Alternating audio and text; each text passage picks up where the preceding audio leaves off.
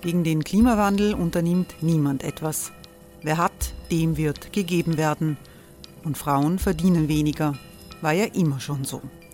Man ärgert sich und macht weiter. Was aber, wenn nicht? Wir haben eine Idee. Die Falter Arena macht die Bühne frei für Menschen und Projekte, die das Land verändern. Mein Name ist Eva Konzett. Ich leite das Politikressort im Falter. Und am Sonntag, den 26. Mai, veranstalten wir im Wiener Stadtsaal die nächste Falter Arena. Mit dabei unter anderem der ehemalige Politiker und Neosänger Matthias Strolz, Theresa Imre von Markter, Sonja Jöchtel von Love Politics oder Kari Ochsner von Ochsner Wärmepumpen. Machen statt jammern. Wir schauen uns an, wie das funktionieren kann.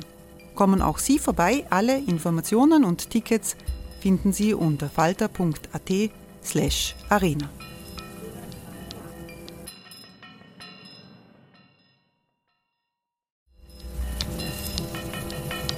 Falter-Podcasts werden durch Werbung unterstützt. Das hilft bei der Finanzierung unseres journalistischen Angebots.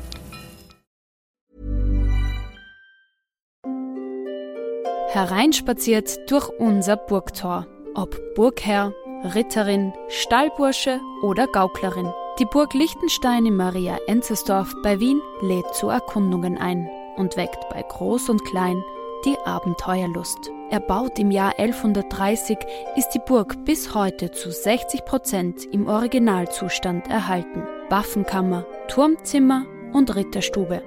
Die Stammburg der Fürstenfamilie von und zu Liechtenstein bietet Einblicke in das Leben im Mittelalter.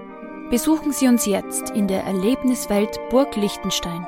Jeden Sonntag mit eigener Kinderführung. www.burgliechtenstein.eu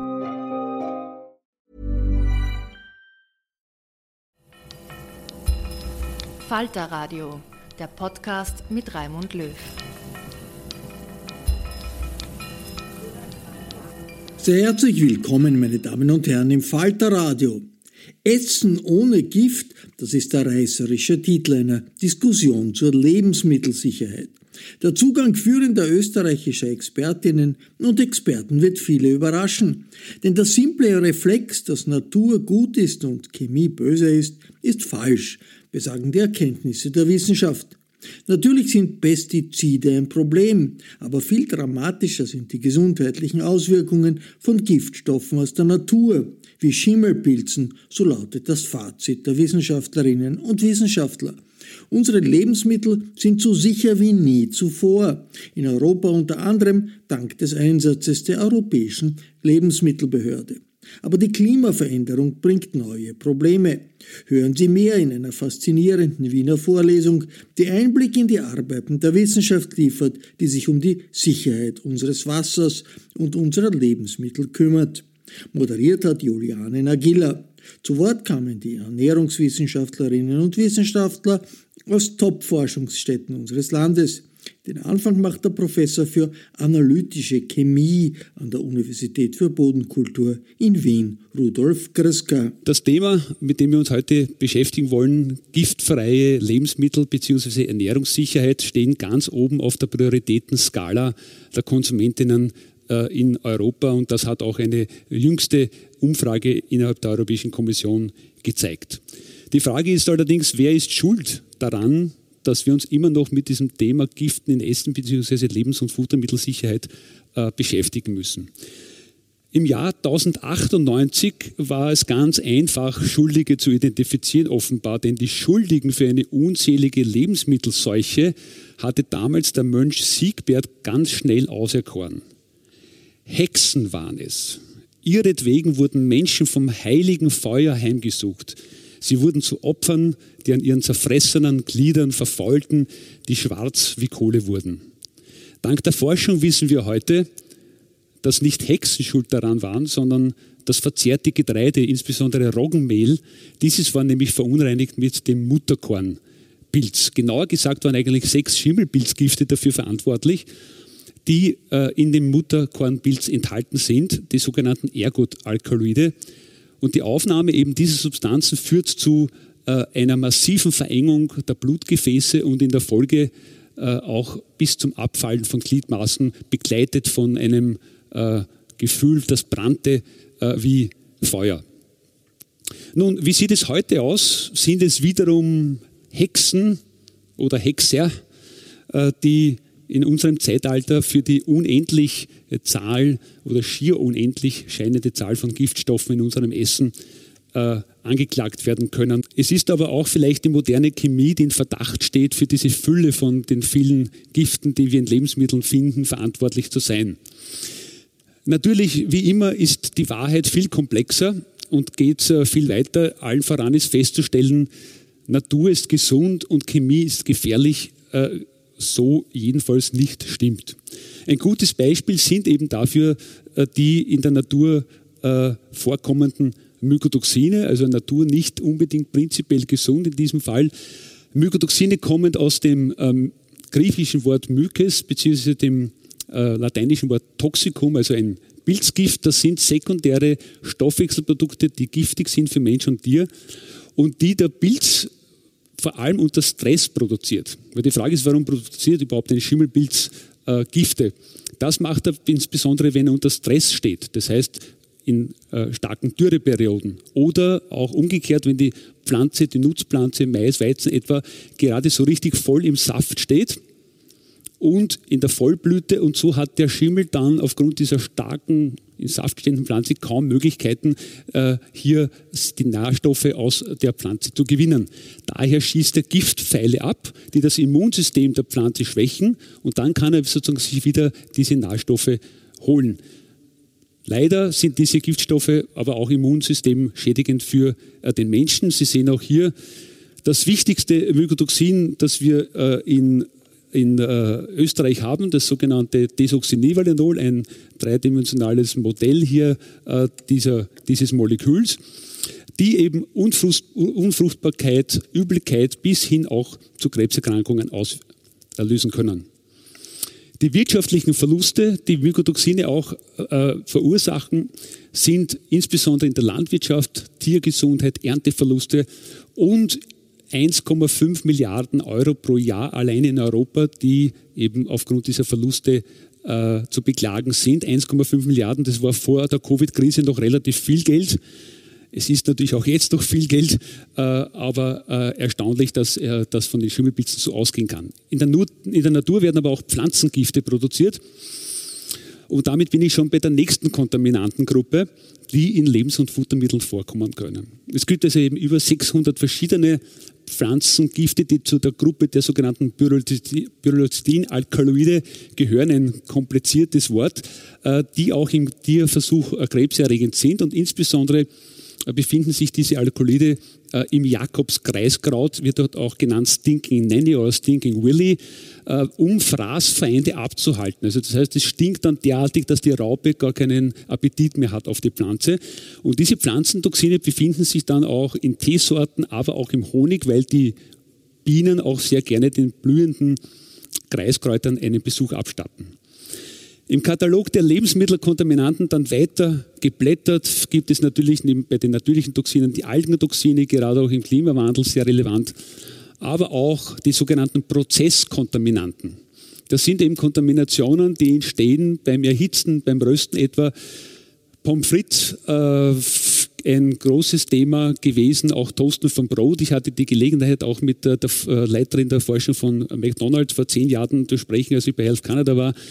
Sie hat gesagt, we have changed from the golden brown to the golden yellow. Das heißt, von dem braunen Pommes frites zu den gelben aufgrund eines anderen Prozesses, auch aufgrund von anderer Frittierzeiten und Temperaturen, um eben den Acrylamiddgehalt möglichst gering zu halten.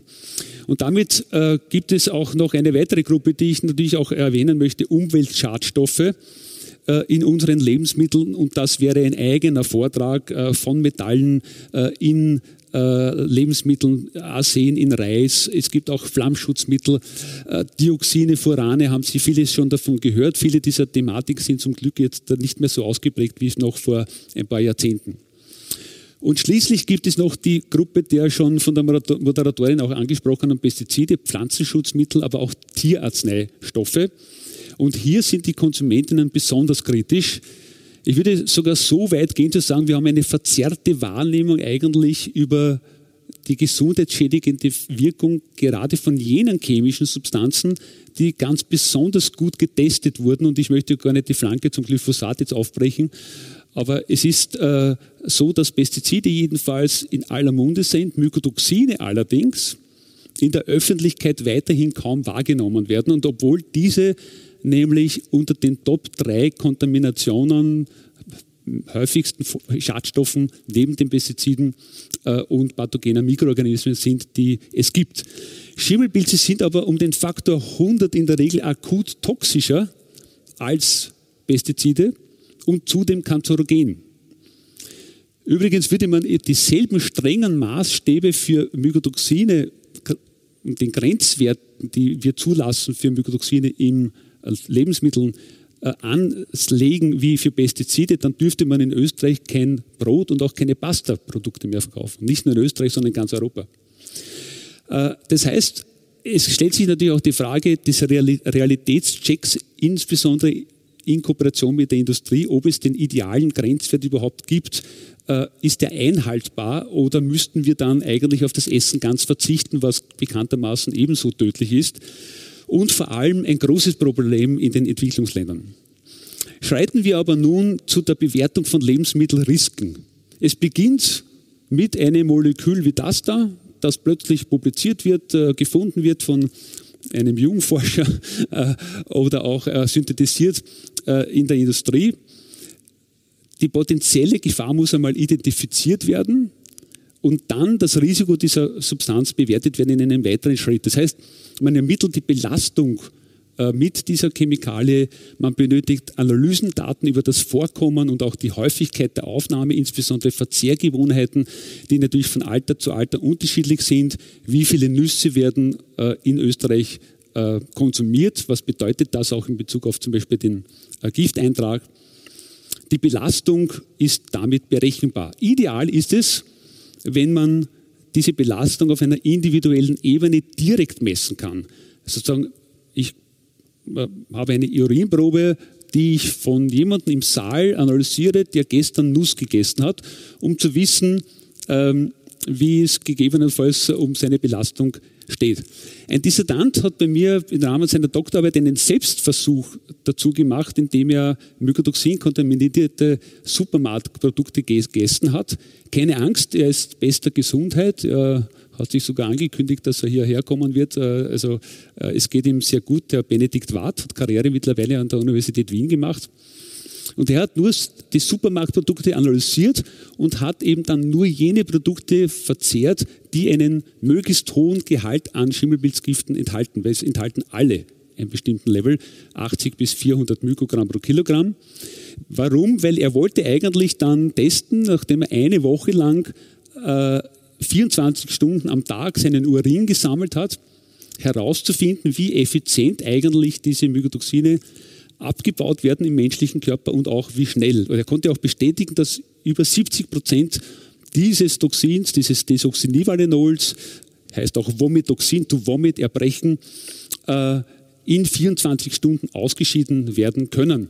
Er konnte aber auch nachweisen, dass man in einem Land wie Österreich, und das ist aber jetzt nicht, nicht äh, österreich-spezifisch, den Grenzwert für die maximal zulässige Tagesdosis für Mykotoxine locker überschreiten kann was durchaus beachtenswert ist, wenn gleich jetzt keine Panik damit erzeugt werden sollte, weil auch Sicherheitsfaktoren mit diesen Grenzwerten einhergehen.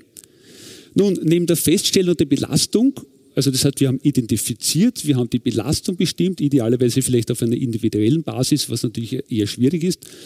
Der dritte äh, Schritt in der äh, Lebensmittelrisikoanalyse ist dann die Charakterisierung der Gefahr, die toxikologische Bewertung.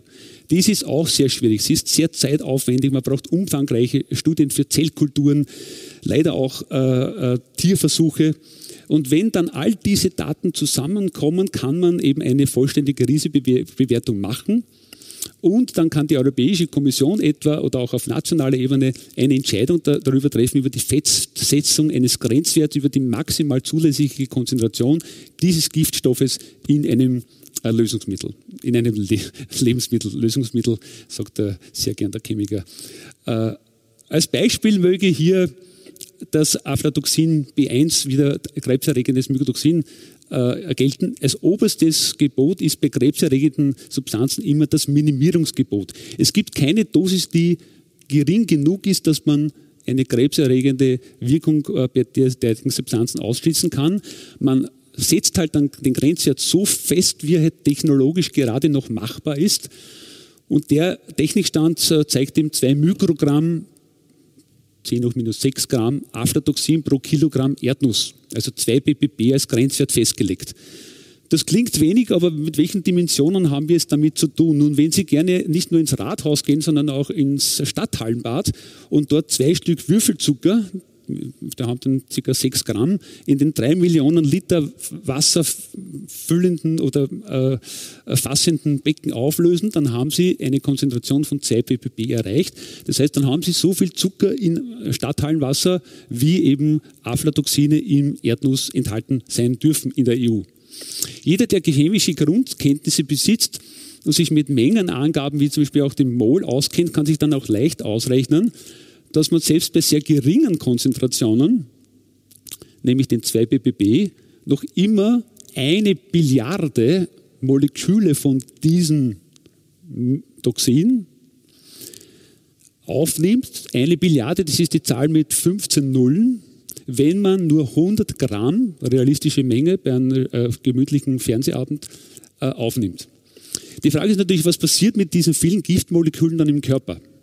Chemische Schadstoffe werden nämlich zunächst in der Leber äh, metabolisiert, verstoffwechselt. Und das Schöne ist, dass, wenn es eine nicht krebserregende Substanz ist, wie eben dieses Deoxynivalenol, dann wird in der Leber eine Glucuronsäure daran gedockt. Also Sie können auch sagen, ein oxidierter Traubenzucker, der dockt hier an, das ist das Toxin, das ist der oxidierte Traubenzucker, der dockt hier an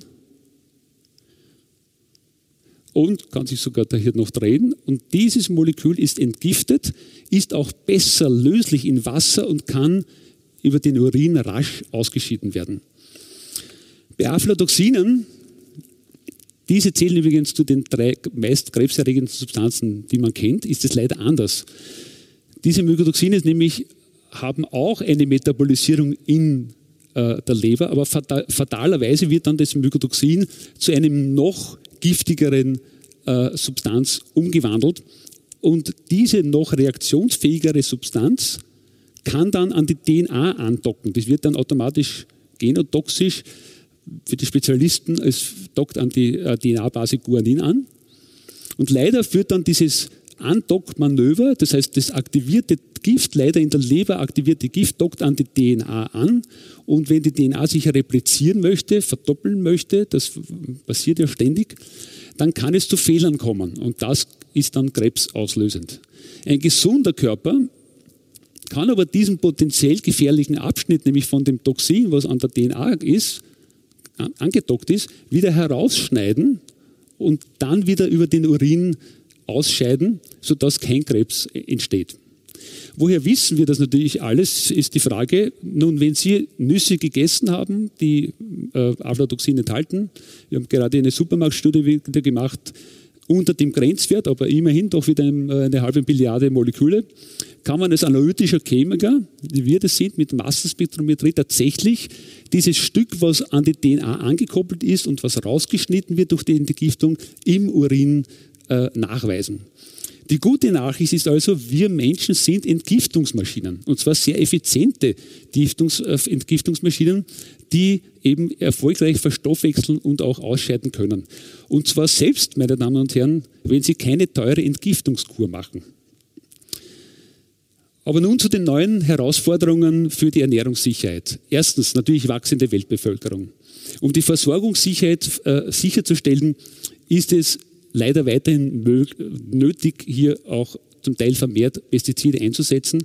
Aber auch Biotoxine wie die genannten Schimmelpilzgifte werden sicher auch aufgrund der intensiveren Landwirtschaft nicht weniger. Zweitens Lebensmittelverfälschung und Globalisierung. Ich hatte damals, wie ich in Kanada gearbeitet habe, äh, hatten wir den Melaminskandal, wo äh, chinesischen äh, Milchpulver eine billige Substanz, nämlich das Melamin, zugesetzt wurde, um eben über die Anzahl der Stickstoffatome dann einen höheren Proteingehalt vorzutäuschen. Damit konnte man einen höheren Preis erzielen. Blöderweise äh, ist dieses Melamin eine Substanz, die dann äh, aus Harz, eigentlich zur Harzproduktion verwendet wird oder zur Produktion von Insektiziden und dann Nierensteine bei Kleinkindern hervorgerufen hat und sogar Todesfälle. Kanada war damals besonders betroffen, Stichwort Globalisierung, weil auch sehr viel äh, Trockenmilchpulver von China nach Kanada äh, exportiert wurde. Drittens Klimawandel, ich glaube, das braucht man gar nicht äh, so diskutieren, das ist uns allen klar. Was vielleicht nicht jedem klar ist, dass pathogene Mikroorganismen, zu denen auch Schimmelpilze, äh, alle möglichen Bakterien gehören, mit einer Geschwindigkeit von 10 Kilometer pro Jahr Richtung der Polkappen wandern. Jetzt würde ich sagen, das, würden Sie sagen, das ist natürlich eine sehr geringe Geschwindigkeit, aber im Laufe der Jahrzehnte haben wir das Szenario, dass Aflatoxine, die eigentlich in den heißen Regionen der Welt wir haben eigentlich ein Importproblem in Österreich, beheimatet sind, von Nordafrika, von Südeuropa Richtung Mitteleuropa und Nordeuropa wandern. Äh, extreme Wetterereignisse, wie wir sie auch alle kennen, sind also hier auch äh, sehr äh, oft aufgetreten in der Vergangenheit, etwa der sogenannte serbische Maiskandal 2012 mit einer 30-fachen Überschreitung des Aflatoxingehalts äh, in Futtermitteln und auch dann in der Kuhmilch. Und äh, das war sozusagen ein, sozusagen ein Appetizer für das, was noch kommen wird. Wir an der BOKU beschäftigen uns äh, sehr viel natürlich mit nachhaltigen Strategien zur Reduzierung dieser Giftstoffe in unserem Essen. Vor der Ernte kann man natürlich Fungizide aufsprühen, haben leider nur einen äh, sehr geringen eine sehr geringe Wirkung, weil sie zu einem ganz bestimmten Zeitpunkt hier appliziert werden müssen. Daher verfolgen wir äh, an der BOKU die Strategie der Resistenzzüchtung. Also das heißt, ich züchte Weizen- und Maissorten, die schon eine genetisch verankerte Resistenz haben gegen Schimmelpilzbefall. Will der Schimmelpilz kommt auf die Pflanze, will äh, darauf leben, will auch in der, Folge dann Mykotoxine produzieren, kann durch Zellwand verstärkende Substanzen die eben bestimmte Sorten produzieren können, äh, Einhalt geboten werden. Nach der Ernte geeignete Lagerungsbedingungen sind hier natürlich sehr wichtig. Vor allem in China sind hier riesige Getreidesilos äh, mit Millionen von Tonnen an Getreide gefüllt. Ich war selbst dort, ich hatte, ich hatte einige Projekte mit China. Äh, unglaublich eine Stadt mit riesigen Containern, äh, die jeder 6000 Tonnen Getreide äh, fassen und die drei bis sechs Jahre aus marktbalancierenden Gründen eingelagert werden, aber auch um, um Krisen äh, wie eben zum Beispiel die jetzige überdauern zu können wurden vor ein paar Jahren noch belächelt. belächelt. Jetzt äh, denkt man in Europa, dass vielleicht Getreidespeicher auch nicht so schlecht sind. Ready to pop the question? The jewelers at BlueNile.com have got sparkle down to a science with beautiful lab-grown diamonds worthy of your most brilliant moments. Their lab grown diamonds are independently graded and guaranteed identical to natural diamonds, and they're ready to ship to your door. Go to Bluenile.com and use promo code LISTEN to get $50 off your purchase of $500 or more. That's code LISTEN at Bluenile.com for $50 off. Bluenile.com code LISTEN. Am Gefahr, eine Gefahr ist natürlich hier die, Schimmelbild, äh, die Schimmelbildung wiederum. Und hier haben wir äh, gemeinsam mit unseren Partnern in Barcelona und England äh, in China äh, ein Sensorensystem entwickelt, mit denen wir biologische Systeme ver verlinken mit äh, physikalischen Daten, insbesondere den Kohlendioxidanteil, der gemessen wird, um eben als Vorwarnsystem zu, zu äh, fungieren, um Schimmelpilz äh, Befall im Getreidespeicher möglichst schnell zu erfassen, um dann eventuell Fungizide sprühen zu können, zu belüften oder vielleicht das, das Lager zu räumen. Zum Schluss äh, komme ich hier bei der Entfernung dann zu den Mykotoxinen aus äh, Lebensmitteln mittels mechanischer Möglichkeit. Das ist die Lieblingsfrage, glaube ich, der Moderatorin auch, weil Brotbacken und äh, Kochen leider auch keine Option ist. Mykotoxine sind sehr hitzestabil. Daher die spannendste Frage vielleicht zum Schluss. Äh, das ewige Dilemma zum, zur mechanischen Entfernung von Schimmel im Marmeladeglas. Theresa May ist noch nicht so lange her, Premierministerin von Großbritannien hat 2019 übrigens äh, interessanterweise genau zu diesem Thema eine Frage äh, äh, bestellt bekommen und hat darauf gesagt, ich kratze den Schimmel einfach ab mit einem Löffel und esse, was darunter ist. Das hat einen Shitstorm in, sogar in den BBC News ausgelöst und wir hatten damals das Glück, dass wir genau zu diesem Thema eine Publikation herausgebracht haben, die dann sehr oft zitiert wurde. Manchmal muss man auch Glück haben, die nämlich auch gezeigt hat, dass in vier bis fünf Zentimeter Tiefe unter dem Schimmel noch immer erhebliche Konzentrationen äh, der äh, Schimmelpilzgifte vorhanden sind. Ich kann Ihnen daher ans Herz legen, verschimmelte Marmelade auf jeden Fall in den Müll zu schmeißen. Und vier Schlussfolgerungen und Empfehlungen für Sie noch mitgeben. Essen ohne Gift ist eine Illusion, auch aufgrund der immer empfindlicheren Analysenmethoden. Aber es ist natürlich auf, auf der anderen Seite, kann ich immer die Augen verschließen vor der Gefahr. Es ist immer wichtig auch zu wissen, was ist drinnen, um dann auch eine Risikobewertung machen zu können, wie ich es äh, versucht habe zu beschreiben. Trotzdem sind natürlich gerade auch deshalb aufgrund dieser modernen Technologien äh, unsere Lebens- und Futtermittel so sicher wie noch nie, im Gegensatz zu dem, was oft öffentlich wahrgenommen wird. Eine ausgewogene Ernährung ist allerdings der beste Weg, um die tägliche Maximaldosis an Schadstoffen nicht zu überschreiten. Äh, Im Gegensatz zu, ich äh, liebe es, Taco-Chips am Vormittag und Erdnüsse am Abend zu essen, dann habe ich, wenn ich sonst keine Variation hineinbringe, dann habe ich am Vormittag Acrylamid und am Abend Aflatoxine. Und wenn ich das dann permanent wiederhole, habe ich natürlich eine höhere Chance, hier ähm, einen gesundheitlichen Schaden davonzutragen.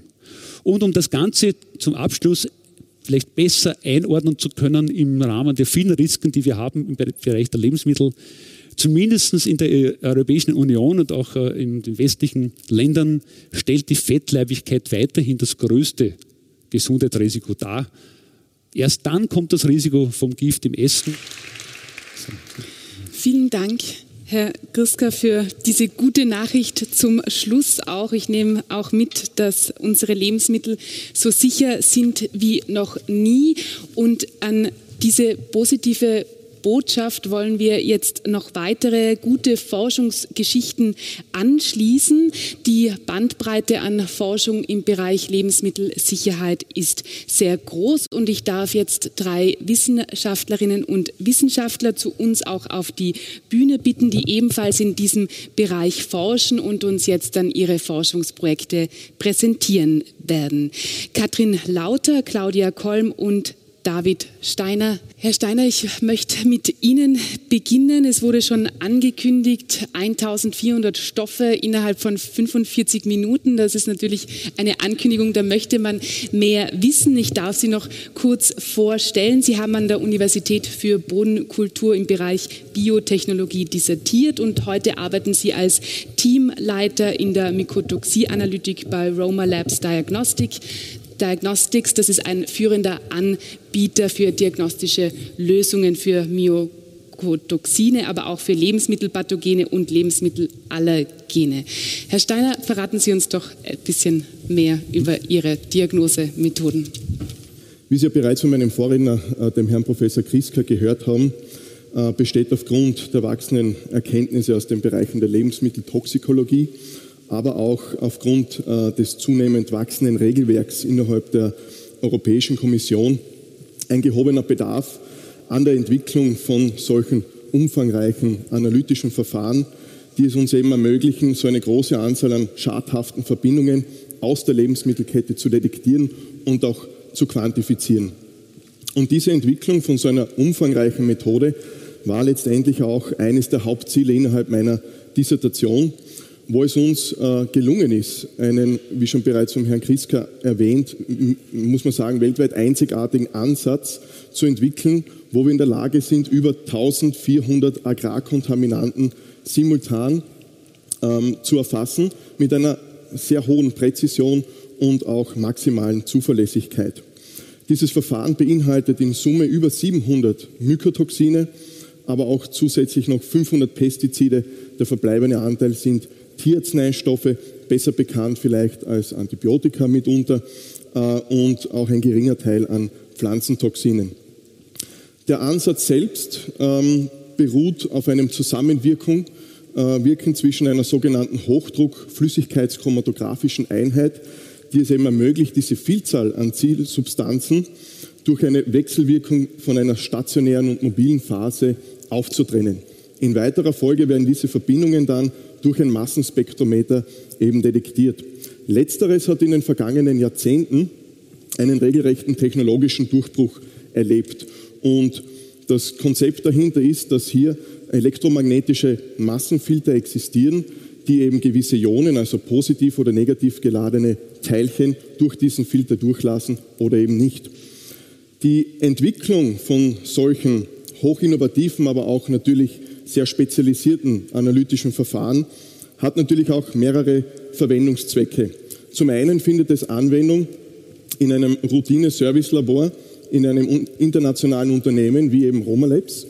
Zum anderen liefert dieser Ansatz aber auch sehr, sehr wertvolle Erkenntnisse über die Koexistenz von mehreren verschiedenen äh, Schadstoffgruppen. Und das dient dann in weiterer Folge wieder als Grundlage für eine kombinatorische Risikobewertung beziehungsweise für eine, ein präzises Risikomanagement. Denn aus äh, unterschiedlichen äh, äh, internationalen Publikationen von renommierten äh, Institutionen ist mittlerweile auch schon bekannt, dass das gemeinsame Vorhandensein von vor allem Verbindungen mit einer gewissen Strukturverwandtschaft hier sogenannte synergistische oder additive Effekte eintreten können. Das heißt, das toxikologische Potenzial einer Substanz, einer Verbindung wird quasi erhöht durch das Vorhandensein von einer anderen Verbindung. Und die analytische Chemie spielt hier eine sehr, sehr bedeutende Rolle, weil hier eine Lücke geschlossen wird, nämlich die Erfassung eines Gesamtbelastungsmusters, was letztendlich auch zur Erhöhung der Konsumentensicherheit beiträgt. Vielen Dank, Herr Steiner. Und wir wollen jetzt von den Giftstoffen, die alle gleichermaßen betreffen, zu, man könnte irgendwie sagen, Giftstoffen, die nur für wenige problematisch sind, äh, wechseln. Und zwar ähm, darf ich Ihnen Katrin Lauter vorstellen. Sie forscht als Senior Scientist am Department IFA in Dullen und sie beschäftigt sich dort mit Allergenen in Lebensmitteln und ähm, wird uns von ihrer Forschung nun berichten. Gerne. Ich möchte gerne ein bisschen auf Allergene eingehen, mit denen wir uns am BOKU Department IFA Toolen auch beschäftigen und äh, die Moderatorin hat gerade erwähnt, es geht hier irgendwie auch um Gifte. Das möchte ich gerne ein bisschen revidieren, ähm, weil Allergene sind tatsächlich keine Gifte, sondern Eiweißstoffe, die in Lebensmitteln da sind, vorkommen und zwar natürlich vorkommen und eigentlich auch harmlos sind. Bei einer Lebensmittelallergie kommt es aber vor, dass bei Personen, die davon betroffen sind, das Immunsystem diese Eiweißstoffe, die normalerweise als harmlos ähm, normal verdaut werden, als gefährlich erkannt werden und so eine Immunreaktion auslösen. Und diese Immunreaktion kann zu Symptomen führen, wie zum Beispiel einer Hautveränderung, ähm, Übelkeit bis hin zur Atemnot und Kreislaufversagen. Auslöser der allergischen Reaktion ist also nicht das Lebensmittel als Ganzes, sondern bestimmte Eiweißstoffe im Lebensmittel. Personen, die an einer Lebensmittelallergie leiden, und das sind weltweit immerhin vier Prozent der Weltbevölkerung, können diese nur vermeiden, indem sie Lebensmittel, die diese bestimmten Eiweißstoffe beinhalten, gänzlich aus ihrer Ernährung streichen. Das ist dort leicht, wo Allergene in der Zutatenliste vermerkt sind und man es ganz leicht ablesen kann, ob das betreffende Allergen vorhanden ist oder nicht. Das ist dort eine sehr große Herausforderung, wo Allergene unbeabsichtigt in Produkten landen. Das kann zum Beispiel passieren während der Anlieferung oder der Lagerung von Rohstoffen in einem Produktionsbetrieb oder wenn zum Beispiel die Reinigung der Produktionsanlagen nicht ausreichend stattfindet. Für solche Fälle entwickeln wir am BOKU Department IFA Tullen Nachweismethoden und diese Allergene zu messen und zu finden in Lebensmitteln. Und dafür gibt es zwei unterschiedliche Ansätze, die wir auch bei unserem Institut anwenden. Einerseits verwenden wir hier diese klassischen Antigen-Schnelltests, die Sie wahrscheinlich alle jetzt in Corona-Zeiten aus der Apotheke oder der ähm, Schnellteststraße kennen. Und zwar sind das diese kleinen Kassetten, die ein Streifchen in der Mitte haben und wo aufgrund einer Antikörper-Allergenreaktion, ähm, die sich auf dem Streifchen, Streifchen mit einem roten Strich bemerkbar macht, festgestellt werden kann, ob das Allergen vorhanden ist oder nicht. Wenn man jetzt ein Lebensmittel auf zum Beispiel Milchallergene überprüfen möchte, dann gibt es einen, so einen Test und man kann das überprüfen. Wenn man äh, Eiallergene nachweisen möchte, dann bräuchte man einen, einen, weiteren Test, um auch Eiallergene nachzuweisen. Und wenn man zum Beispiel Sojaallergene nachweisen möchte, müsste man wieder einen weiteren Test machen. Parallel zu dieser äh, Technik verwenden wir am Institut auch Massenspektrometrie-basierte Messmethoden, auf die vorhin der Kollege Steiner schon mehr eingegangen ist. Und das, der tolle Mehrwert dieser Technik ist, dass wir viele unterschiedliche Allergene zeitgleich in einer Probe messen können und das während eines Messvorgangs. Diese Methode wird derzeit bei uns ähm, weiterhin etabliert und ausgebaut und äh, ich möchte gerne noch ein Projekt vorstellen, seitdem wir seit eineinhalb Jahren als Partner mit dabei sind. Und zwar ähm, handelt es sich hier um das Danube Allergy Research Cluster. Das ist ein Projekt, in dem Kliniker, Lebensmittelbiotechnologen und Pflanzenzüchter zusammenarbeiten und sich gemeinsam dem Thema Lebensmittelallergie nähern und äh, unter anderem auch versuchen hier ähm, auf pflanzenzüchterischer Seite ähm, Pflanzen zu entwickeln, die einen geringeren Anteil an diesen allergenen Eiweißstoffen beinhalten und wo wir äh, mit an Bord sind, um hier auch die analytischen Methoden dafür zu liefern, um diese Sorten ähm, durchmessen zu können, wie hoch der Allergenanteil ist. Vielen Dank, Katrin Lauter. Und die Runde komplett wollen wir machen mit dem Fokus auf das wichtigste Lebensmittel und zwar auf das Wasser, wie man herausfinden kann, ob Wasser durch Fäkalien verunreinigt ist und sogar woher diese stammen. Damit beschäftigt sich die Wasserhygienikerin Claudia Kolm. Sie forscht an der Technischen Universität Wien und an der Karl Landsteiner Privatuniversität und wird uns jetzt von ihrer Forschung berichten. Der Begriff CSI, den Tätern auf der Spur, trifft vielleicht am besten auf eine Revolution im Bereich der Wasserhygiene zu. Wenn es etwa um die Jagd auf Fäkalbakterien in Wasser geht. Fäkal belastetes Wasser ist Überträger einer Vielzahl von Krankheitserregern und zählt im Prinzip zu den bedeutsamsten Gesundheitsrisiken für Menschen.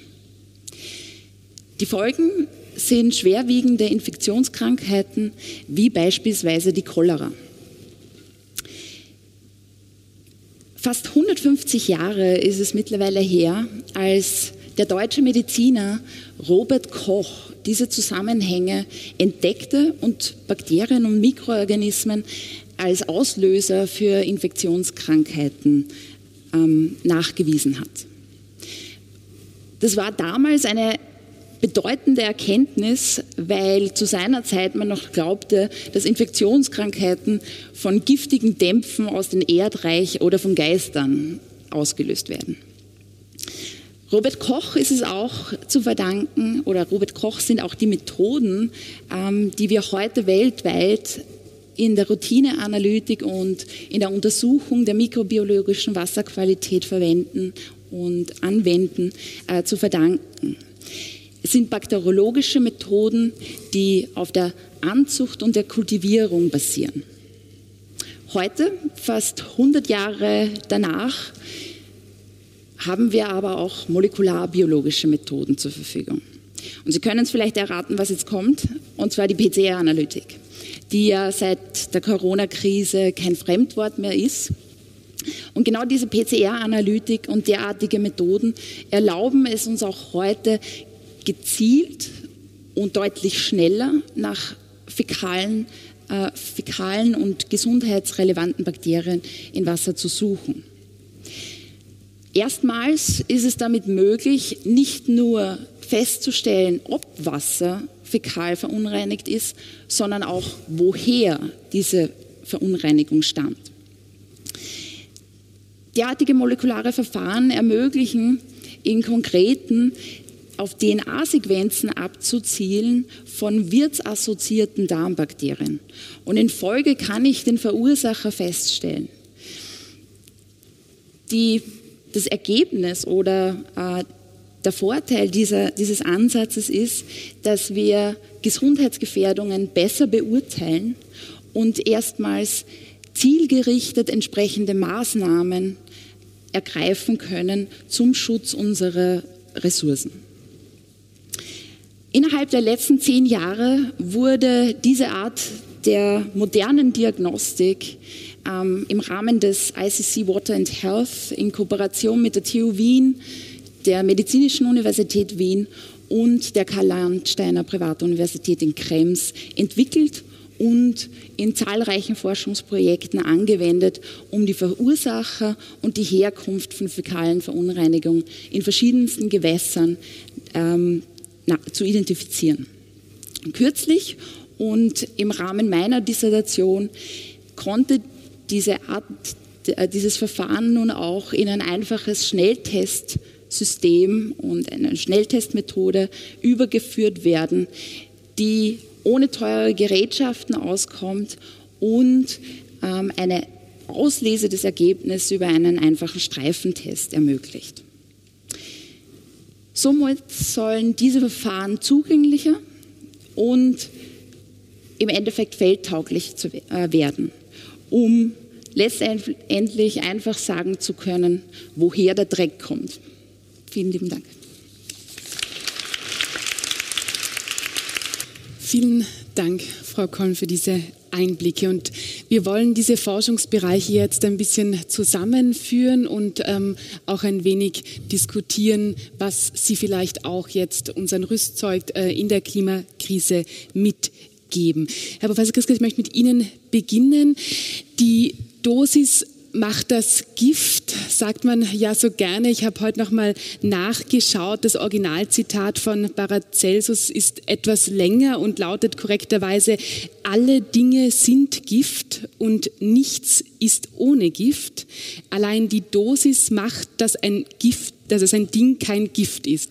Und ich fand das sehr passend, weil Sie ja in Ihrem Vortrag auch erzählen, dass es einfach, es wäre nicht möglich, Brot ohne oder Pasta auf den Markt zu bringen ohne, ohne Schimmelpilze. Ähm, wie viel Schimmelpilzgiften sind wir ausgesetzt? Also Sie haben das Experiment mit Ihrem, von Ihrem Dissertanten auch erzählt. Ähm, stimmt das Zitat von, von Paracelsus, wenn es um äh, Mykotoxine geht? Ja, ich traue mich jetzt da nicht, äh, einem Paracelsus zu widersprechen. Ja, ist bekannter als ich. Äh, und es ist, gibt auch keinen Grund, ihm zu widersprechen, äh, weil das Zitat noch immer stimmt. Ja. Äh, man kann es aber, dieses Zitat durchaus herausfordern. Aber natürlich, also man braucht da jetzt nicht bemühen, das bekannte Beispiel mit Kochsalz, nicht? also auf einer bestimmten Dosis ist das tödlich. Ähm, bei den Mykotoxinen äh, haben wir natürlich äh, diese, diese, äh, diese Hintergrundbelastung, die wir nicht äh, wegbekommen können, weil Sie das jetzt äh, gezielt äh, auf die Mykotoxine ansprechen. Äh, und damit muss man auch zum Teil leben. Es gibt natürlich hier eine Reihe von Maßnahmen, um den Mykotoxingehalt zu reduzieren, wie Resistenzzüchtung, Fungizide, Biokontrollorganismen und so weiter, die man vielleicht dann auch noch diskutieren kann. Ähm, Pestizide kann ich morgen abschaffen. Ich kann sagen, ab morgen gibt es keine Pestizide mehr, die eingesetzt werden können. Sollte man das theoretisch politisch durchbringen, aber es ist unsere Entscheidung.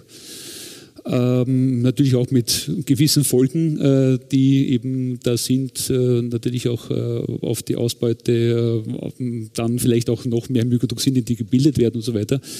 Aber das heißt, wir müssen mit diesen Hintergrundbelastungen leben. Äh, ich denke, dass die Europäische Lebensmittelsicherheitsbehörde hier einen tollen Job macht mit den Expertinnen und Experten, äh, hier wirklich äh, die Risikobewertung so, so zu machen, dass man als Konsument dem Konsumentin dem vertrauen kann. In dem Sinne, wie ich das auch beschrieben habe.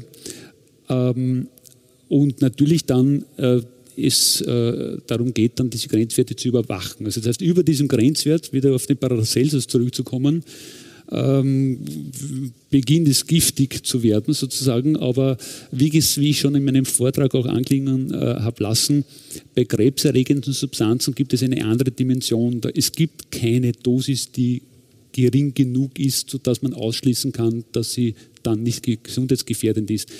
Im Prinzip reicht auch ein einziges Molekül aus von dieser Billiarde und da bin ich eigentlich noch unterm Grenzwert. Unter schlechten Umständen mit viel Pech kann man aufgrund dieses einen Moleküls äh, Krebs bekommen. Ja. Und es gibt auch immer wieder unerwartete Fälle, äh, aber das ist natürlich etwas, was sehr selten vorkommt, aber diese Reparaturmechanismen werden halt mit dem Alter schlechter und daher sozusagen äh, funktioniert halt dann die Replikation ähm, nach eben äh, einer entsprechenden Exposition mit einem Gift dann im Alter äh, nicht so leicht beziehungsweise nicht mehr so effizient. Bei östrogenen Substanzen ist das auch so, dass die die Dosis nicht unbedingt das Gift macht, also auch geringste Konzentrationen von Östrogenen, weit unter Grenzwerten können bereits äh, östrogene Effekte wie Unfruchtbarkeit äh, und so weiter auslösen. Den Ball rüber zu spielen, wenn man die Katharin äh, gerade anschaut, äh, bei den Allergenen ist es ja auch ein ähnliches Thema äh, in Bezug auf äh, Allergiker, die auf geringste Mengen ansprechen. Aber vielleicht weißt du dazu mehr, wenn ich die Moderatorrolle jetzt irgendwie. Ich bekomme nichts bezahlt dafür, aber sag's nicht. ähm, also ja, das stimmt. Äh, Gerade im Bereich der Lebensmittelallergie ähm, ist die Thematik der Grenzwerte und der Schwellenwerte sehr schwierig, weil die Allergie an sich ein, eine sehr individuelle Sache ist. Es ist nicht jeder allergisch auf Lebensmittel, da fängt es mal an dann ist nicht jeder auf dieselben Lebensmittel allergisch und Personen, die auf dasselbe Allergen reagieren, müssen nicht unbedingt gleich intensiv auf ein Allergen reagieren oder auf dieselbe Menge des Allergens reagieren. Und das ist in diesem Fall sicher eine der Hauptproblematiken, warum es immer noch keine Grenzwerte gibt, wo doch im Vergleich zu den Giften und vor allem Mykotoxinen diese Grenzwerte schon in der Lebensmittelsicherheit installiert sind. Ähm, es, es, ist schwierig zu sagen, ähm, wo zieht man die Grenze, wie viel Risiko lässt man zu, was ist schon ein zu hohes Risiko und welchem Risiko möchte man Lebensmittelallergikern dann noch aussetzen? Man muss natürlich zur Ehrenrettung von Paracelsus dazu sagen, dass er wusste noch nicht, dass es versteckte Allergene in Lebensmitteln gibt. Ja? Also so gesehen ähm, das heißt, er hatte, er schon damals auf jeden Fall in seiner Zeit voll recht gehabt. Ja. Und Aber bleiben wir vielleicht noch äh, kurz, weil es jetzt eben gerade darum ging, um die versteckten Allergene. Und wie schätzen Sie das ein? Also wie können sich denn Konsumentinnen und Konsumenten mit einer Lebensmittelallergie auch schützen? Sind sie ausreichend geschützt? Ist auch die Kennzeichnungspflicht ausreichend? Also die Kennzeichnungspflicht ist auf jeden Fall mal ein wichtiger Faktor, der für Lebensmittelallergiker ganz entscheidend ist, weil sie damit ähm, die Möglichkeit haben, ganz klar auf der Verpackung oder auch im, im Gasthaus auf der Speisekarte zu sehen, ist, welches Allergen ist denn in dem Produkt oder in der Speise, die ich da jetzt konsumieren möchte, vorhanden und drinnen. Und damit kann der Konsument eine klare Entscheidung treffen, ich esse das oder ich esse das nicht, weil es schadet mir, wenn ich es esse. Ähm, insofern hat der Konsument schon mal sehr gute Tools mittlerweile zur Verfügung, die auch zu nutzen, aber es ist natürlich mühsamer, weil man sich tatsächlich immer die Packungsbeilage anschauen muss, beziehungsweise die Zutatenliste, um zu wissen, was auch wirklich drinnen ist. Und schwierig ist es besonders dann, wenn nicht ganze Zutaten, also zum Beispiel die Milch als Ganzes verwendet wird, sondern ähm, ähm, oder nehmen wir besser das Ei als Beispiel her. Das Ei wird oft nicht als Ganzei verwendet oder Vollei in Produkten, sondern häufig wird auch nur Eiweiß verwendet oder sogar nur einzelne ähm, Proteine, die aus dem Eiweiß ähm, hergestellt werden, um Produkte haltbarer zu machen. Zum Beispiel wäre hier das Lysozym zu nennen ähm, oder auch ähm, Schaumprodukte ein bisschen fluffiger und stabiler zu machen. Und hier ist es oft schwierig für den Konsumenten zu entscheiden, ist da wirklich Ei drinnen oder nicht, weil gar nicht das Wissen da ist, zu, zu entscheiden, ob diese Produkte vom Ei kommen oder diese Teilprodukte, die als Zutat verwendet wurden. Ein weiteres Thema, das Ihre beiden Forschungsbereiche miteinander verbindet, sind Resistenzzüchtungen. Sie haben es angesprochen in Ihrem Vortrag. Können Sie da noch ein bisschen erzählen, wie erfolgreich sind Sie? Sie haben gemeint, mhm. eben der Einsatz von Fungiziden ist schwierig. Mhm. Deshalb versucht man, äh, Pflanzen, mhm. Nutzpflanzen zu züchten, ähm, bei denen dieser Gifteintrag reduziert ist.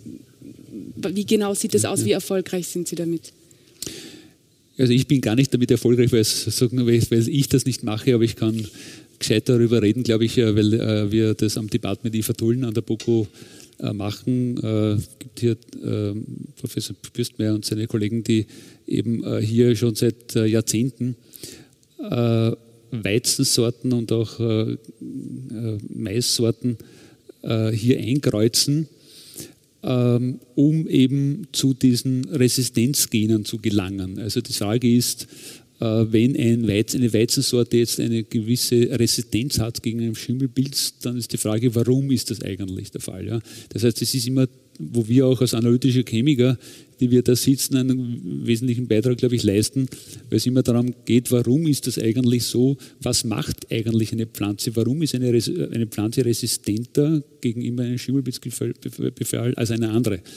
Und das kann eben sein, dass die Pflanze, auch sowas machen kann. Das ist dann aber keine Glucuronsäure, sondern da ist das Mycotoxin, das ist, dieser Giftpfeil wird abgeschossen von dem Schimmelpilz auf der Pflanze, um die Pflanze zu schwächen, um daraus mehr wieder an Nährstoffen zu gewinnen.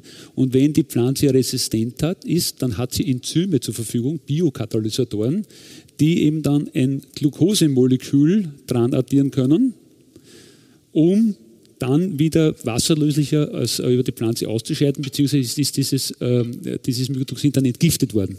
Oder wie ich es auch gesagt habe, äh, zellwandverstärkende Substanzen produzieren kann. Die Frage ist aber dann nicht nur, welche Substanzen sind eigentlich verantwortlich dafür, sondern es ist auch die Frage, welche Gene stecken dahinter in der Pflanze, damit, dass die das kann. Es sind ja immer Gene, die erforderlich sind, dass, ich etwas kann. Nicht nur bei Menschen, sondern auch bei der Pflanze.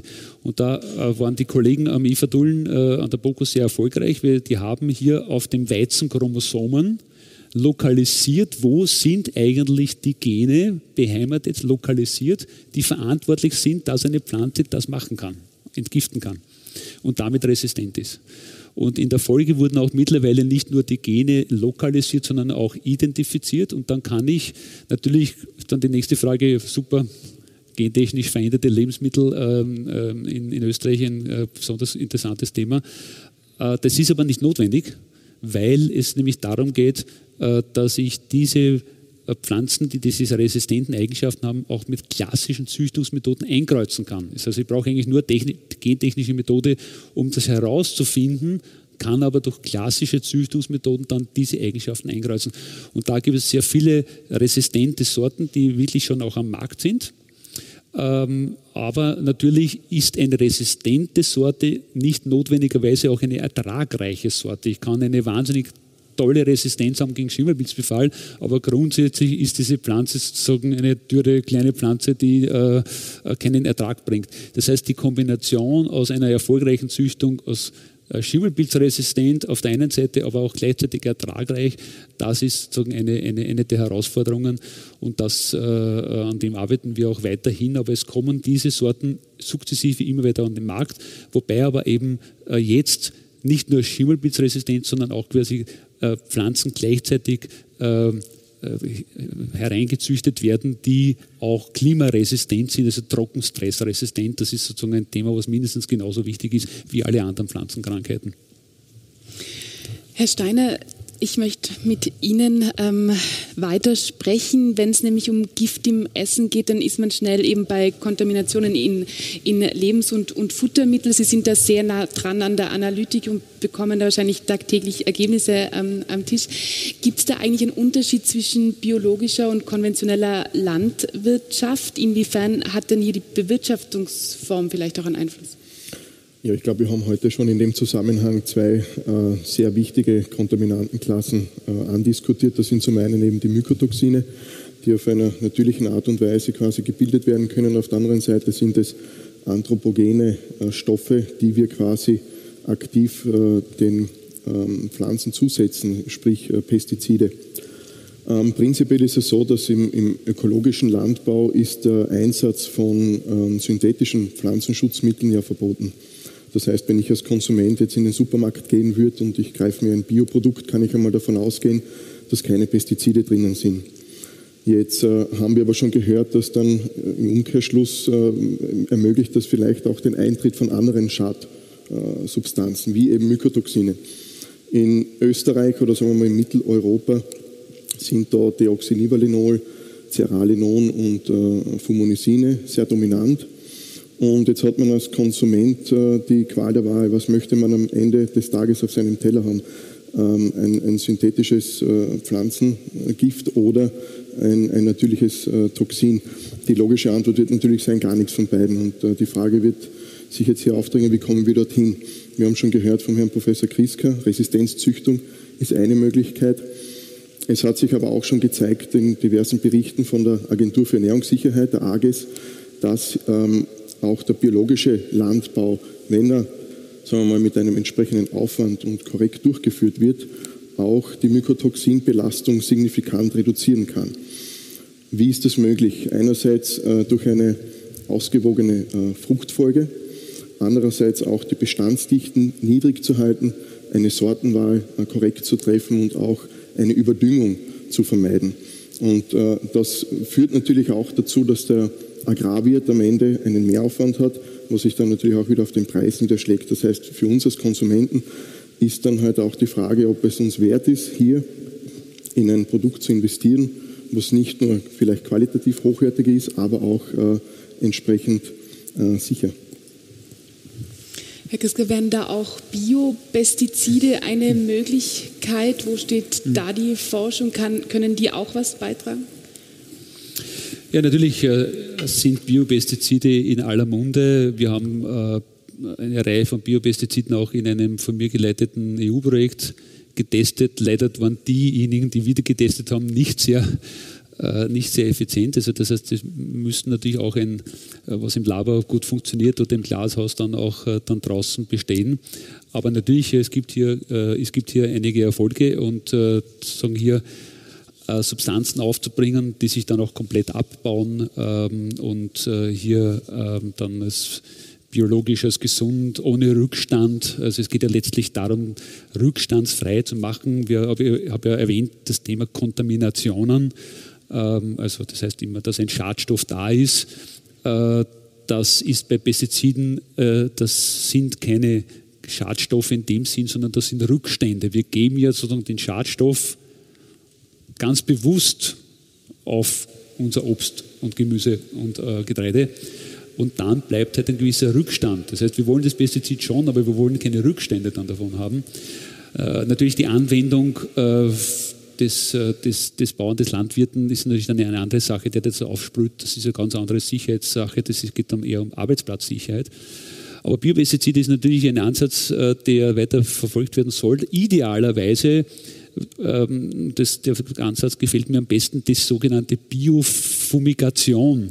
Ein kompliziertes Wort, aber eigentlich eine einfache Technologie, wo eigentlich das Biopestizid am Feld gebildet wird. Das heißt, ich sprühe gar nichts mehr drauf, sondern es wird eher auch gemacht, dass sozusagen hier, ähm, wo die Nutzpflanze dann draufkommt vorher, äh, mit äh, Brokkoli, Gräsern, Pflanzen äh, bewirtet wird, um bepflanzt wird.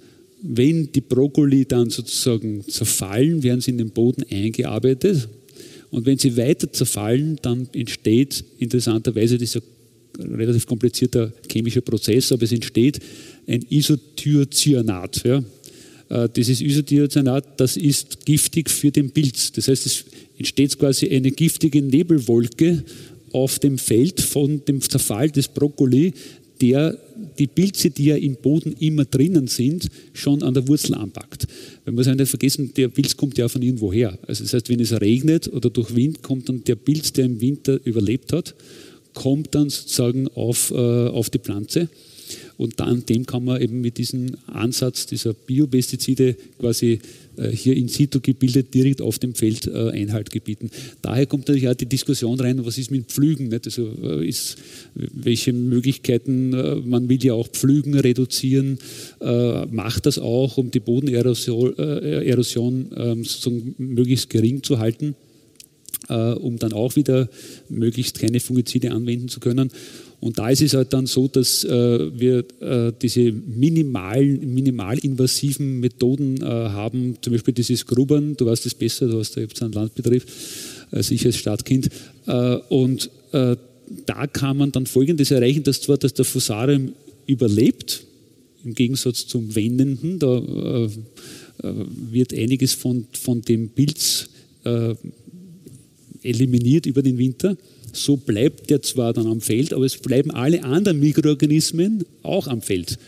Und damit hat dieser Schimmelpilz, der dann auf der Pflanze endet und Myxoxine produziert, eine wahnsinnig kompetitive Situation. Der hat wahnsinnig viele Feinde, die auch dort leben wollen und über mehrere Jahre hinweg gesehen, deswegen braucht der biologische Landwirtschaft immer Zeit, wird dann tatsächlich auch dieser Fusarium oder welcher immer Schimmelpilz auf dem, auf dem Feld äh, beheimatet ist, dann auch reduziert. Also auch das sozusagen ist ein Thema und äh, nur zum Abschluss zu diesem Thema ist es so, dass eben daher integrierte Methoden verwendet werden. Also das heißt, man kann weg, okay, Fungizide will man reduzieren, was macht man stattdessen? Das heißt, man verwendet dann diese Biofumigation mit dem Brokkoli, wo, das, wo sich diese äh, Wolke bildet. Äh, man äh, macht äh, diese äh, minimalinvasiven Bodenwendemethoden, Pflügmethoden.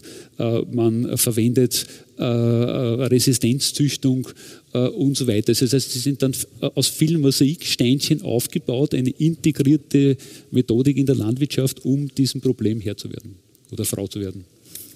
Ist einfach ein holistischer Ansatz, wo man auch versucht, alles mit einzubeziehen. Und was man auch mit einbeziehen muss, ist natürlich das Wasser. Äh, Frau Kolm, wie sieht da aus in Österreich? Ähm, wie ist der Status quo der Gewässer und wie sauber sind sie denn eigentlich? Ja, vielen Menschen ist ja äh, bei uns gar nicht bewusst, äh, in welch glücklicher Lage wir sind, dass wir nicht nur Zugang zu ausreichend ähm, Wasser haben, sondern auch eine sehr hohe Qualität im Trinkwasser. Bei uns in Österreich ist es so, dass ähm, über 99 Prozent der Trinkwasserversorgung aus Grundwässern ähm, entsteht. Das heißt, wir müssen nicht äh, von Gewässern oder Oberflächengewässern ähm, unser Trinkwasser aufbereiten. Das beste Beispiel dafür ist zum Beispiel die Stadt Wien, die ja nicht das, ihr Trinkwasser aus der Donau nimmt, sondern äh, aus äh, den Hoch, also aus den östlichen äh, Kalkalpen, also Gebiet Rax, Schneeberg, Hochschwab ähm, und das Trinkwasser über zwei Hochquellleitungen in die Stadt praktisch bergab laufen lässt. Und ähm, dazu noch zu erwähnen ist, dass natürlich auch die österreichischen Wasserbetreiber ähm, dafür, dafür Sorge tragen und äh, sich und entsprechenden Aufwand betreiben auch, um Trinkwasser höchster Qualität zu produzieren und zu uns in die Haushalte zu bringen. Gibt es da dann noch was, was man als Einzelperson tun kann für gutes Trinkwasser? Ja, Trinkwasser ist ein Lebensmittel. Es kann auch verderben, äh, wenn es zum Beispiel länger in den Leitungen steht. Also man ist gut beraten, beispielsweise, wenn man ähm, jetzt auf Urlaub war oder den ganzen Tag nicht zu Hause, dass man das Leitungswasser einfach kurz laufen lässt und ähm, einfach die Leitungen durchspült spült. Weil was eben passiert, wenn Wasser länger in der Leitung steht, auch wenn es im Prinzip vom Trinkwasserversorger zu uns in höchster Qualität gekommen ist, dass sich einfach äh, Metalle und Werkstoffe einerseits aus den Rohrleitungen lösen, aber auch ähm, ein Wachstum von Bakterien entstehen kann. Und da, dadurch sind sie gut bedient, wenn sie einfach das Wasser laufen lassen. Und das ist, glaube ich, so circa das Erste, was jeder ähm, Mitarbeiter und Student bei uns in der Forschungsgruppe äh, mitbekommen äh, bekommt oder als erstes äh, zu hören bekommt. Äh, lasst das Wasser kurz laufen. Ähm, ja, und das Zweite, was man natürlich machen kann, oder einfach dieses Bewusstsein, dass Trinkwasser unser größter Schatz ist und äh, wir diesen hüten sollten und natürlich nicht verschwenden sollen. Das Jahresthema der Wiener Vorlesungen ist dieses Jahr Klimagerechtigkeit und wir waren jetzt gerade bei Einzelpersonen, da würde mich jetzt Herr Steiner noch interessieren im Sinne der, des, der, des Klimaschutzes und auch der Klimawandelanpassung. Ähm, als Individuen, was können wir denn auch tun, was unsere Ernährung betrifft, was vielleicht auch einen Beitrag zum, zum Klimaschutz liefert, vielleicht auch eine Klimawandelanpassungsmaßnahme ist und ähm, wie kann die Analytik da auch unterstützend sein? Mhm. Also prinzipiell, ja, muss man mal festhalten an der Stelle, dass unsere Ernährung äh, sicherlich einen äh, sehr signifikanten Einfluss hat äh, auf den ökologischen Fußabdruck, den wir hier auf diesem Planeten hinterlassen. Das hat auch äh, damit zu tun, dass quasi von Konsumentensicht äh, der Zugang zu den Nahrungsmitteln selbst ähm, sich ein bisschen geändert hat. Bis ins 15. Jahrhundert circa waren Nahrungsmittel quasi primär Energielieferanten. Die Leute haben schwer gearbeitet, die haben äh, Nahrungsmittel quasi als Energiequelle genutzt. Durch Industrialisierung, Globalisierung haben wir heute auch schon gehört und auch den zunehmenden Wohlstand, vor allem in den westlichen Ländern und entwickelten Ländern, hat sich hier aber ein, eine gewisse Änderung ähm, eingezogen. Das heißt, Nahrungsmittel sind heutzutage eher äh, Genussmittel und äh, Eigenschaften wie, wie Geruch, Geschmack, Textur, aber auch die Praktikabilität in der Endverarbeitung. Man möchte am Abend nicht mehr viel Zeit aufwenden für die, für die Verarbeitung. Äh, das spielt heutzutage eine wertvolle Rolle. Und das alles hat dazu geführt, dass die Ernährung oder unser Ernährungsstil heutzutage ca. 20 Prozent der Treibhausgasemissionen ausmachen. Da fallen, circa, also da fallen auf der einen Seite Produktion von, von tierischen Nahrungsmitteln hinein, sicherlich ein, ein, großer Teil, aber auch der pflanzlichen Lebensmittel, ähm, aber auch zusätzlich die Verpackung, die Lagerung und natürlich auch der Transport. Äh, Transport vor allem von ähm, exotischen Importprodukten, die quer über die ganze Welt transportiert werden, hinterlassen natürlich einen ordentlichen Rucksack. Ähm, was können wir tun als Individuum, beziehungsweise wo können wir einen Rahmen vorgeben? Punkto Regionalität würde beispielsweise lange Transportwege reduzieren. Ähm, über Anbaupraktiken haben wir heute auch schon gehört, dass zum Beispiel biologischer Anbau hier vielleicht förderlich sein kann. Ähm, was das Individuum tun kann, vielleicht den eigenen Lebensstil einmal ein bisschen hinterfragen. Wo könnte man eventuell vor allem in Hinsicht äh, auf, auf den Fleischkonsum etwas reduzieren. Und zu guter Letzt, was wir heute auch noch nicht angesprochen haben, ist die Lebensmittelverschwendung. Das heißt, äh, eine, eine angemessene Bevorratung von Lebensmitteln sollte natürlich auch als Individuum angedacht werden, damit man hier wertvolle Ressourcen letztendlich auch einsparen kann. Das ist einmal das eine. Die zweite Frage hat ja auf die Analytik abgezielt. Ähm, ich würde sagen, neben den qualitativen Aspekten die mit dem Genussmittel, Lebensmittel einhergehen, hat sich, glaube ich, in den vergangenen Jahren, Jahrzehnten beim Konsumenten durch diverse Lebensmittelkrisen in den Ende der 90ern auch ein Bewusstsein für äh, Ernährungssicherheit gebildet. Wir kennen alle noch die Beispiele BSE im Rinderfleisch, Dioxinskandal in Futtermitteln oder Fipronil, äh, in, in Hühnereiern. Das heißt, äh, der Konsument möchte ein äh, qualitativ hochwertiges Nahrungsmittel, was gleichzeitig auch sicher ist, also frei von Gift. Ähm, das heißt, die Behörden sind hier in gewisser Form auch äh, zuständig, ein Sicherheitsnetzwerk zu bilden. Das funktioniert in Österreich ebenfalls über die AGES, über nationale Referenzlaboratorien, die durch ein Zusammenwirken mit offiziellen Kontrolllaboratorien die Verkehrsfähigkeit von Lebensmitteln prüft und sicherstellt. Und diese Laboratorien benötigen auch äh, entsprechend, äh, wie soll man sagen, anwendbare Methoden, äh, die, die äh, auch diese umfangreiche Gruppe von Schadstoffen sehr schnell in einer schnellen Durchlaufzeit analysieren kann. Und da sind heute eben so hoch innovative Ansätze, wie wir sie entwickelt haben, ähm, füllen hier diese Lücke, damit man in relativ kurzer Zeit, wir haben heute gehört, circa dreiviertel Stunde für die Analyse von einer Probe, spart natürlich sehr viel Zeit ein. Zeit, äh, wo ich dann eine äh, weitere Analyse durchführen kann. Und am Ende des Tages werden hier auch wertvolle Ressourcen eingespart. Und wir wissen ja auch, dass die Ressourcenfrage innerhalb der Klimadiskussion auch keine unbedeutende ist. Ressourcenschonender Umgang ist natürlich auch gerade bei der Wasserversorgung sehr wichtig. Es war heute auch schon Thema. Wir haben es mit einer steigenden Weltbevölkerung zu tun. Durch den Klimawandel wird auch die Ressource Wasser umkämpfter. Frau Korn, wie sieht es aus? Ähm, welche Kontaminationen entstehen aufgrund der Klimaerwärmung? Nehmen Kontaminationen zu aufgrund der Klimaerwärmung? Ja, der Klimawandel ähm, übt natürlich äh, starken Druck auf unsere Wasserressourcen aus. Einerseits auf die Menge, als auch, also auf die Quantität, als auch auf die Qualität.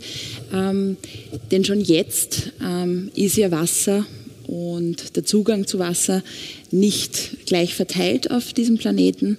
Ähm, wir sind ja Gott sei Dank in der glücklichen Lage, ähm, dass wir nicht an Wasserknappheit ähm, ähm, leiden, aber natürlich ähm, dritte, also die Afrika, äh, Asien, äh, alles Länder äh, dort, die nicht nur Wasserknappheit, an Wasserknappheit leiden, sondern deren Wasser auch ähm, verunreinigt, oft verunreinigt ist, weil einfach sanitäre Einrichtungen auch fehlen. Und man muss sich schon vor Augen halten und das ist ähm, und auch immer wieder bewusst werden, der Status quo ist, dass rund 2,2 Milliarden Menschen derzeit keinen Zugang zu Trinkwasser, zu sauberen und sicheren Trinkwasser haben. Und es sind eigentlich erschreckende Zahlen, die man sich, wie gesagt, bei uns eigentlich ja nicht vorstellen kann. Weil für uns ist es so selbstverständlich wie nichts anderes, den Wasserhahn aufzudrehen und äh, ein Glas Wasser zu zapfen. Ähm, was mit dem Klimawandel natürlich auch dazu kommt, sind die Wetterkapriolen. Ähm, also einerseits Dürre, gefolgt von explosionsartigen Regenfällen, die wiederum zu Einschwemmungen von von ähm, den Feldern oder von urbanen ähm, Gebieten in in unsere Trinkwasser oder in unsere Oberflächengewässer und unsere Grundwasser, Grundwässer führen. Also wir haben eben diese Wetterextremata, die unsere Qualität beeinflussen und eine Zunahme ähm, der Einschwemmungen ähm, mit sich bringen kann und wird, aber auch ähm, zur Folge haben kann, dass äh, Infrastruktur zum Beispiel zerstört wird dass Kanäle ähm, zerstört werden, wenn wir Stürme, Zyklone etc. Äh, mit äh, solchen Dingen konfrontiert sind. Ein anderes Problem, was auch im Zuge des Global Change noch kommt, ist natürlich das Bevölkerungswachstum, wie Sie schon richtig gesagt haben. Ähm, mehr Menschen bedeutet mehr Ausscheidung, bedeutet mehr an ähm, potenziellen Fäkalien, die in Kläranlagen im besten Fall landen. Es ist ja auch nicht äh, ähm, gegeben in, äh, auf, der, auf der ganzen Welt, dass es Kläranlagen gibt, die diese Abwässer behandeln und dann die behandelten Abwässer in, in die Gewässer einspeisen. Ähm, ja, also von dem her, es gibt ähm, in Zukunft definitiv äh, globale Herausforderungen, was die Ressource Wasser betrifft. Die globalen Herausforderungen nehmen zu und äh, es gibt ähm, viele Methoden, wie Sie auch in Ihren Forschungen versuchen, darauf einzugehen. Frau Lauter, vielleicht noch ganz kurz zum Abschluss, weil es angesprochen wurde und wir es bis jetzt noch nicht so wirklich beantwortet haben. Sie forschen ja auch daran, dass man durch Pflanzenzüchtung Allergene ähm, reduzieren kann in äh, den Pflanzen. Können Sie dann auch gerade ein, zwei Sätze sagen, wo stehen Sie da? Gibt es da auch schon gute Nachrichten für Personen, die natürlich stark darunter leiden, wenn sie Allergikerinnen und Allergiker sind? Also da möchte ich gleich dazu sagen, dass diese ähm, Pflanzenzüchtungsversuche nicht wir selbst bei unserem Institut machen, sondern ähm, das findet am Department für Pflanzenzüchtung bei uns an der BOKU statt. Ähm, was wir aber liefern in diesem Zusammenhang ist, wir entwickeln Messmethoden, um zu überprüfen, ob der tatsächliche Allergengehalt in diesen Pflanzensorten geringer ist. Und äh, wenn dem so ist, dann versuchen wir auch genau festzustellen, um wie viel er geringer ist und das quantitativ festzustellen. Ähm, das hat den Vorteil, wenn wir solche Sorten identifizieren können, die weniger Allergene ähm, produzieren oder weniger allergenes Eiweiß produzieren, dass man hier eventuell einen Schwenk machen kann und diese Sorten dann im Anbau vermehrt verwenden kann, um auch den Lebensmittelallergikern, die ja ähm, global gesehen nicht äh, ganz so eine große Gruppe sind, aber durchaus äh, sehr zu leiden haben, wenn sie an einer Lebensmittelallergie leiden. Wir hörten etwas gekürzt eine Wiener Vorlesung vom 14. April 2022, die Juliane Nagilla moderiert hat. Zu hören waren Rudolf Kriska, Katrin Lauter, Claudia Kolm und David Steiner. Ich bedanke mich sehr herzlich bei den Veranstaltern der Gemeinde Wien für das OK zu dieser Übertragung. Ich verabschiede mich von allen, die uns auf UKW zuhören, im Freirad Tirol und auf Radio Agora in Kärnten. Berichte über wissenschaftliche Erkenntnisse finden sich regelmäßig im Falter, auch wenn sie vorgefertigte Meinungen hinterfragen. Ein Abonnement des Falter hilft Ihnen, gut informiert zu sein. Ein Falter-Abo können Sie im Internet bestellen über die Adresse abo.falter.at. Ursula Winterauer hat die Signation gestaltet, Philipp Dietrich betreut die Audiotechnik im Falter. Ich verabschiede mich bis zur nächsten Folge.